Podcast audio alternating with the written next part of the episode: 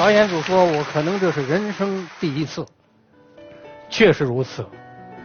我一个人站在这儿，面对着这么多小朋友，给孩子们讲一讲，在不被人注意的角落起飞。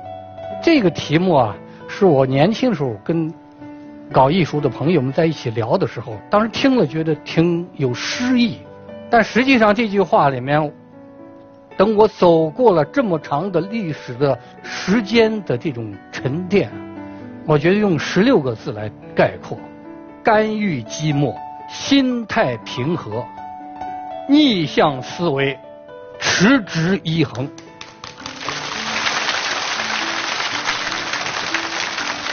这么多年，我就是这样走过来的。那么下面我就讲一讲音乐，你们最熟悉的三部电影背后的故事。第一个故事就是《黄土地》的故事。一九八三年的十一月底的某一天的下午，有人敲我们家的门。开门以后，一位年轻人就说：“我们是。”广西电影制片厂青年摄制组的，这是我们的导演陈凯歌，这是我们的美工何群，我是这部电影的摄影师张艺谋，咱们是老乡，我也是西安的。这一说，马上又拉近了。他们就说我们青年摄制组要拍一部电影，那时候不叫黄土地，叫深谷回声。我们想找一个音乐学院毕业的和我们年纪相当的，但更重要是艺术追求一致的作曲家。严格讲，我那时候还三十多岁吧，还算青年。然后我就把我的作品《管子协奏曲丝绸之路幻想组曲》在那个手提的录音机里面，磁带咔一按，听了，我看到。这个乐章的尾声的时候，凯歌笑了。完了以后，其他人都没表情。一谋就说：“你就等消息吧。”第二天我有事儿去一个邮局，哎，鬼使神差，这三位也在那儿，而且他们先发现了我。然后凯歌就说了：“一谋，咱这合作的作曲，看看这人心眼大小。”别要那小肚鸡肠的，凯歌就说话了：“西平，你们西安音乐学院的老师推荐可不是你一个人啊，还有乐团一位作曲，还有音乐学院一个作曲。”我一听名字，我说乐团这个作曲比我年纪高，非常有才华。我说很棒，你要到乐团去，如果你找不着，我带你们去。他说：“人不不不用你带，你说说这音乐学院的。”我说：“音乐学院那是我的小兄弟，那是非常有才华的青年作曲家了。现在，我说都很好，我就如实的推荐了他们。其实他们已经定我了，这就是给我下一套，就看看我这个人是不是个小肚鸡肠。实际上，我呢，人生宗旨中间就第二条。”心态平和，与人为善，这个非常重要。这就是一个艺术家的心胸的包容量有多大，你今后的世界才会有多大。我记得八四年的元月二号，我们坐了一辆四面透风的面包车，那时候条件非常差。到零下十多度的延安进发，走了一天。张艺谋穿那个裤子，你们可能都没见过，四五十年代农民穿那种免裆裤，大棉裤，腰这么长，要拿一个绳绑起来，因为太冷，没有现在这么好的这些装备，我们就到了陕北。我们住的地方，我要给大家说一说。那间房子就是一张土炕，土炕上面就是一张席，席上面有一个这么厚的一个小薄褥子，是黑的，被子也全是黑的，被子缝上有白颜色的那种小动物的蛋，就是大家可能都不知道了，就狮子。我们是怎么睡觉呢？我们是全裸，把衣服拿皮带一绑，吊到房梁上，晚上睡觉，盖着那又黑又臭的被子。但是大家的精神头之好，就一路上谈的全是黄土地的艺术和追求。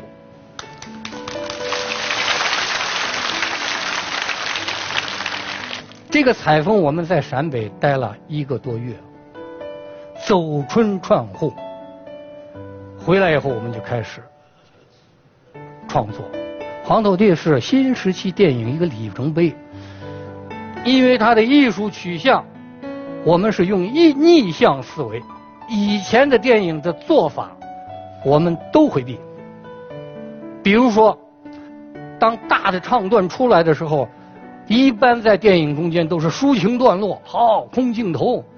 不，这个电影中间，当翠巧送顾青走的时候，翠巧唱的《黄土地放歌》。说顾大哥，我给你唱小曲儿啦。伴奏是风，就山野的风，就是一个人的独白在唱。这是以前的电影没有的。从摄影上的镜头上，张艺谋在构图上吸取了大量长安画派的那种手法。凯歌的导演手法上也是新的思维。所以取得了空前的成功。八八年，我艺谋、凯歌是同台拿到金鸡奖。我我觉得这个呀，还是艺术理念、逆向思维和持之以恒的结果。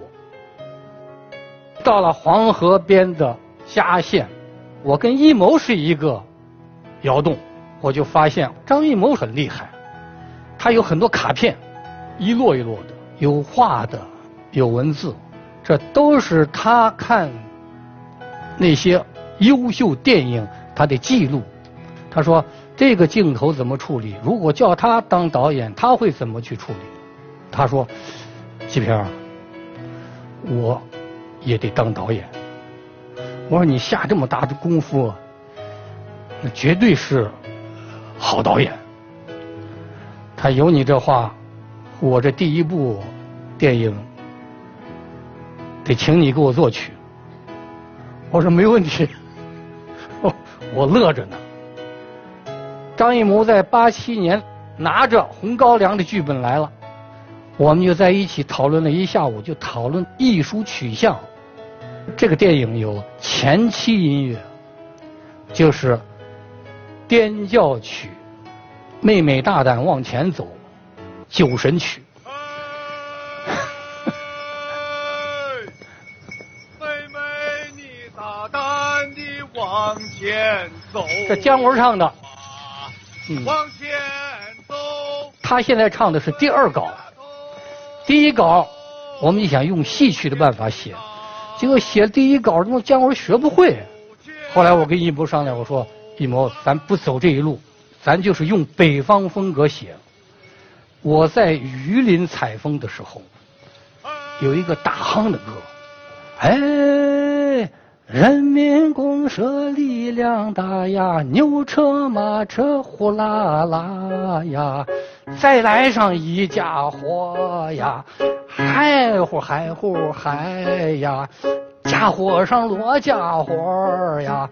嗨呼嗨呼嗨呀，这就是打夯子，老百姓打夯嗨呼嗨呼嗨呀。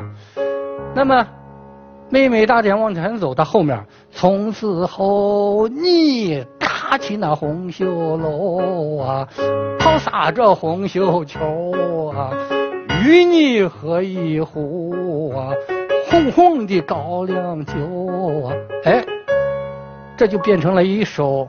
土匪给自己心上人唱的一首情歌，这再民间不过了。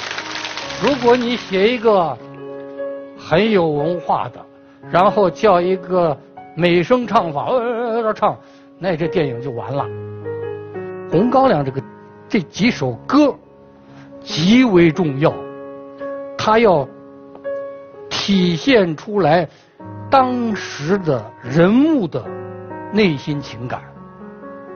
配乐就更要命了，大家应该记着，姜文这个土匪把巩俐这个新娘子抢从驴背上抢了以后，到了高粱地，那是一个重头戏。这音乐怎么写？后来我就想了一个办法，我就是用了三十六支唢呐，模拟人声呐喊，背后用四支声从最低音到最高音排了一个音团。我谱子写出来以后，不瞒你说，我们老师看完以后说：“季平，你这是胡闹。”我想胡闹就胡闹，试一把。这音乐录完了以后，配到画面上。我一谋，当时看着这这个场面，浑身发抖。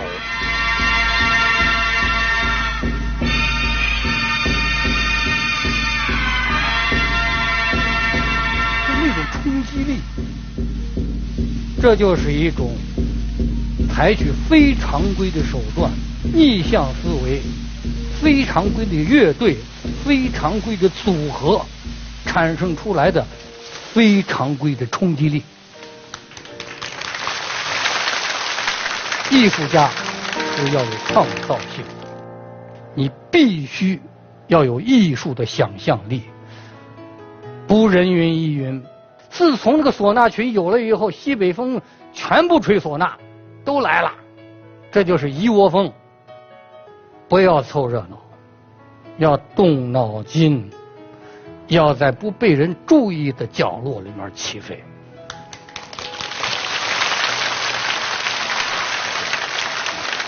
这是八十年代的东西，讲个二零一二年的东西。就是我和冯小刚的合作，他就说他要拍《一九四二》，他要求片尾有一首歌，刘震云呢有一首，他是在教堂旁边一个老百姓给他念的，《生命的河》。喜悦的河缓缓流进了我的心窝。我要唱一首歌，一首欢乐的歌。头上的乌云，心中的烦恼，全都洒落。我当时小刚给我念完以后，我说：“我说你会的很，怎么这么好啊？这是老百姓的词儿啊！”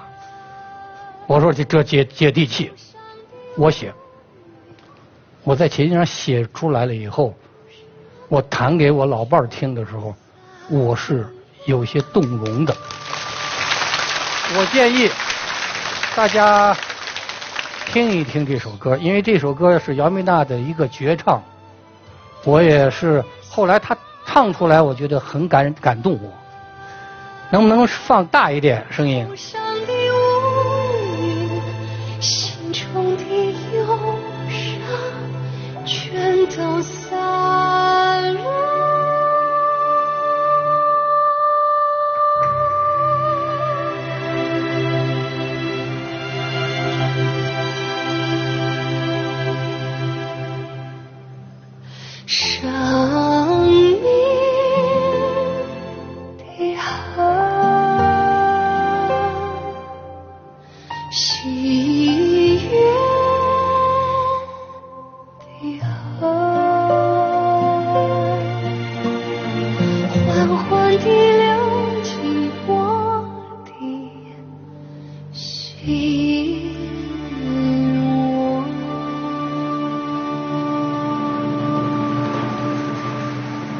后面还有一四声部的教堂的那种圣咏，现在这个版本没有，是一个哼鸣的圣咏，让人感觉到一九四二年河南的老乡们饿死了三百多万人呐，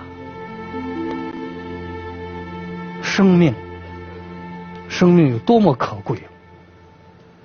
所以这时候就是寄托的是这种感情。我现在就总结两句：在不被人注意的角落起飞。对于年轻人来说，你们要记着，要去掉浮躁，甘于寂寞。要有一颗平常心、平和的心。当你成功的时候，不能成为包袱。再一个呢，逆向思维，别哪儿热闹就往哪儿去，别去，自己选一条好路，认准的道，一条道往黑走，越走越光明。